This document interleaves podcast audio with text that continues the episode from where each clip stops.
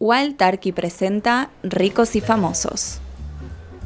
Bienvenidos a Ricos y Famosos, este podcast de parque en el que comentamos algunos de los cócteles más emblemáticos de la cultura y todo lo que los rodea. No soy yo el especialista, sino mi compañera de podcast, Pipi Yalur. ¿Cómo estás? Hola, Jopi, ¿todo bien? Todo bien, todo bien entusiasmado por el cóctel del que vas a hablar hoy. Manhattan. El Manhattan. Me encanta. Lleva bourbon, que es whisky americano, Ujú.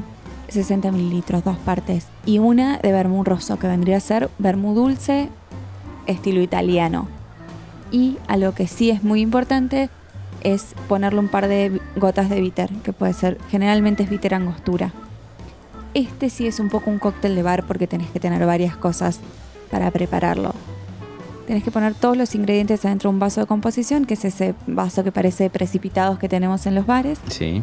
con mucho hielo y revolver. La idea de eso es que se vaya enfriando un poco la mezcla y a la vez que se diluya. Es como parte de los ingredientes del cóctel es un poco ese agua fría. No está mal que se diluya porque lo que queremos es que se enfríe y viene todo junto. Y eso lo tenés que servir en una copa que ya esté fría. Siempre que un cóctel no lleva hielo, em, tenés que servirlo en, en vajilla que esté fría. Y hay un tema álgido con el Manhattan, que es la decoración, conocida popularmente entre los bartenders como El garnish. garnish, exacto. El Manhattan lleva cerezas al marrasquino. Las cerezas al marrasquino no son esa cosa gelatinosa, fea, que has visto muchas veces. Ah, estás desmitificando eh, una leyenda urbana. De todas formas, yo es lo que lo asocio, el hacer es el marrasquino. Eso vos lo describiste muy bien, gelatinosa. Em, n- no está bueno eso. Y además quiero destacar una cosa. Vienen en rojo y en verde, no sé si los viste. Sí, sí. Vienen sí. en verde que, que es más absurdo todavía, porque rojo, bueno, de última vos lo ves y te das cuenta que ese rojo no es el color de la cereza, pero va por ahí. Ahora Una el cosa verde. casi radioactiva, te diría, como un rojo. Exacto. Y a mí me pasa algo muy curioso que es que las odio porque sé que, que no tienen nada que ver con una fruta que tiene azúcar y cosas agregadas. Pero si tengo una compotera enfrente, un par me como. Como que tengo esa, esa cosa de amor-odio. em, que obvio no se parecen en nada a una fruta, pero la textura a modo de golosina sirve, no como decoración. Esta, en esta no te banco, eh, perdón. No, no, lo sé, lo sé. De hecho, yo no, yo no me compraría un frasco. Pero, ¿quién te dice? Uno o dos ahí como para despuntar el vicio cada tanto. Se pueden preparar cerezas cuando es temporada mucho mejores. Eh, prepararlas caseras, las haces en almíbar y con eso puedes decorar y de hecho las puedes hacer como si hicieras mermelada, que haces una buena tanda cuando es temporada de la fruta y te las guardas para el resto del año. En caso de que no puedas hacer eso, o porque no es temporada de cerezas, o porque te da fiaco o lo que sea, antes que ponerle una cereza gelatinosa, ponele piel de naranja. De hecho, en algunos bares me lo han preparado así, con una con un poquito de piel de naranja. Es mucho más digno que una cereza con colorante y cosas que no nos Tomen nota en casa. Tomen nota en casa. Si nunca tomaste un Manhattan, la, la forma que encuentro simple de describirlo es que es fuerte em, porque tiene bourbon y no tiene nada, no tiene ningún ingrediente que no tenga alcohol en la composición, pero a la vez es dulce porque tiene vermut, que tiene una carga de, azúcar que está buena y a la vez es especiado porque el vermut tiene ya hierbas, especias en su, en su composición y sobre eso le agregas el bitter angostura. Entonces es dulce, fuerte y especiado.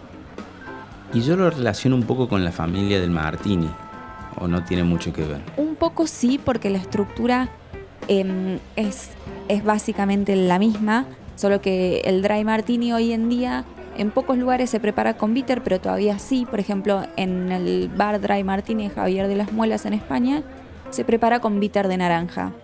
Y esto es algo interesante, me voy a poner ñoña. Más de una vez hablamos del señor Gary Regan em, en este recinto.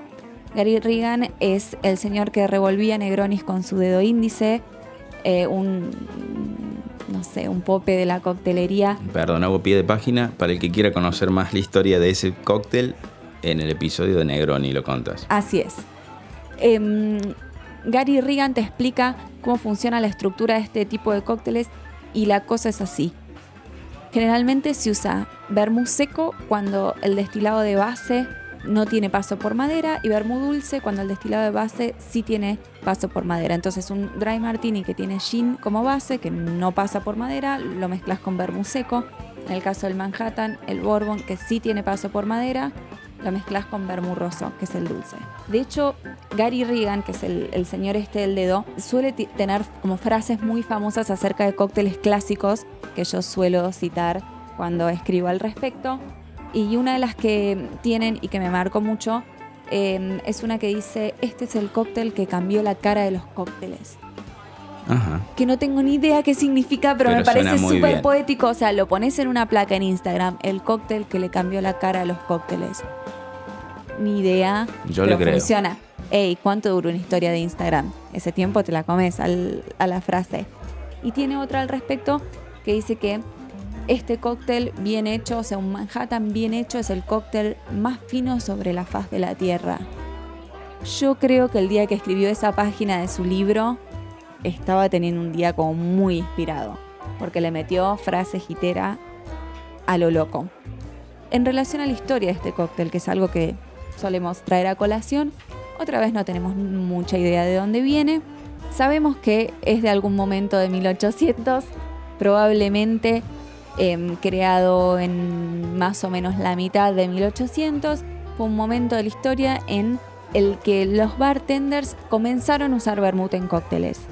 Antes que eso, ya hablamos de algunos cócteles em, que generalmente eran como base de alcohol, bitter, azúcar, eh, algún licor, pero no tanto vermut. A partir de 1800 los bartenders lo empiezan a usar y este es como un claro ejemplo historias eh, de cómo, cómo llegó hasta nosotros o cómo apareció tienen que ver con que lo creó un bartender porque no sé qué político había eh, ganado las elecciones, entonces era como el cóctel de, celebración. En Manhattan. En Manhattan. Em, también hay otra historia que, que es chistosa porque eh, son, son, todas esas descripciones que lees en libros y que claramente te, te hablan de que son de otra época un tipo que la creó 10 puertas más abajo, como en un bar que estaba 10 puertas más abajo de la calle Broadway, algo que hoy en día no dirías ni a palos para describir un lugar, pero aparentemente alguien en Manhattan en algún momento del siglo XIX armó esta mezcla de Bourbon, Bermurroso y Angostura que hasta el día de hoy sigue siendo uno de los cócteles más pedidos en las barras del mundo. La primera vez que yo sentí hablar del Manhattan fue, supongo que le pasó a toda una generación, fue en un episodio de Los Simpsons cuando yo era chico. Quiero decir algo al respecto. Eh, nunca, casi nunca entiendo las referencias de Los Simpsons porque en mi casa estaba prohibido ver Los Simpsons. entre las cosas que mi madre no nos dejaba hacer por algún motivo que desconozco, están Los Simpsons. Entonces casi nunca entiendo los chistes. Hay algunos que ya, que ya los sé porque todo el mundo los hace. Como que no conozco la referencia, pero conozco el chiste y me río igual. Claro. Pero nunca llegué. Y es un problema porque te perdes el 90% de los memes también. Un montón. O sea, tuve, o sea, tuve que googlear la referencia el otro día porque quería usar una frase de los, de los Simpsons que era a ti no puedo mentirte, March. Y lo escribí mal. había escrito Marche, ¿entendés? Porque no, no, no lo tengo. Pero sé que pega. Entonces, como tengo ahí un dilema que no conozco la referencia, pero conozco los chistes. O sea que si yo te digo a la grande le puse cuca, no sé. Grillos, grillos se escuchan de fondo. No, ni idea. Sí conozco la de la bola en la inglés. Ah, bueno. Por suerte. Y tengo unos, stickers, tengo unos stickers de WhatsApp que son espectaculares, pero no lo vas a saber valorar. No, no, no lo sé valorar. Pero ahora sí te voy a seguir dejando con, con que cuentes la anécdota de cómo vos conociste el Manhattan.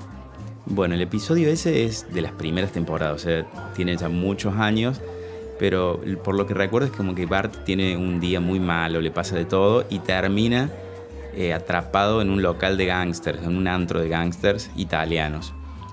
Y le piden que prepare el Manhattan, lo amenazan para que prepare un Manhattan porque él no tenía idea. Pero encuentra una carta vieja, una carta de cócteles y se lo pone a preparar y le sale bastante bien. Entonces a partir de ahí es como que los gángsters lo adoptan a Bart y pega su primer laburo como bartender. Como bartender, bartender de la mafia. Bartender de la mafia.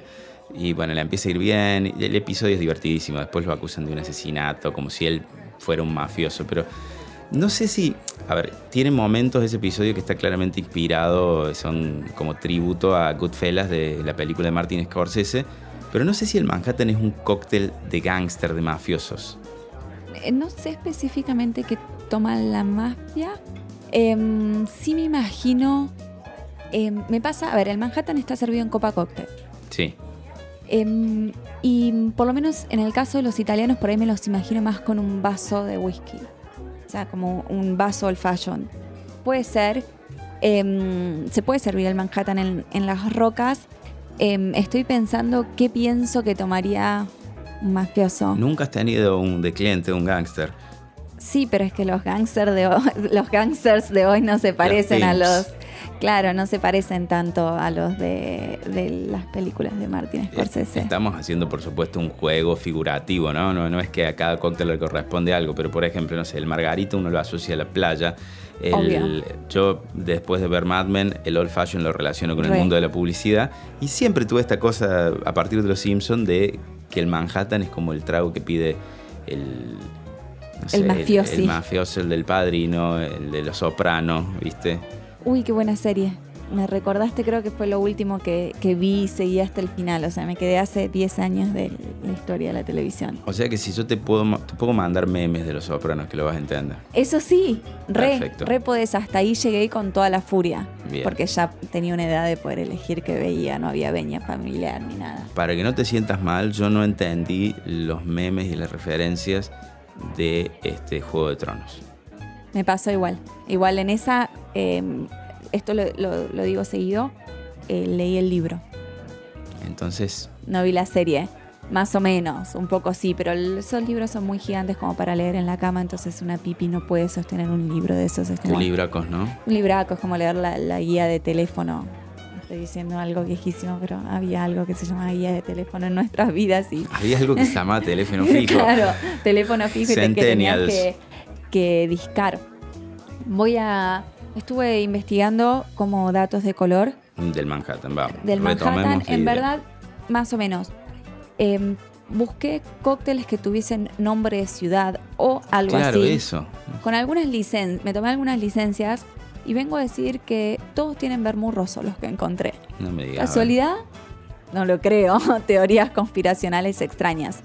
Hay un cóctel que se llama Bronx. Esa es la otra. Todo tiene que ver con Nueva York. Casi. No sé Y bueno, pasa que es una Es meca una cultural ciudad. muy grande, lo que se pone de moda ahí después baja a todo el mundo. Eh, el Bronx tiene em, gin, vermú dulce, seco, jugo de naranja y bitter. Em, generalmente cuando vos le pones a un cóctel em, vermú roso, o sea, vermú dulce y vermú seco, le decís perfect, o sea que te podrías hacer un perfect Manhattan y que la parte de vermú dulce sea un poquito más corta y le pones un poco de vermut seco.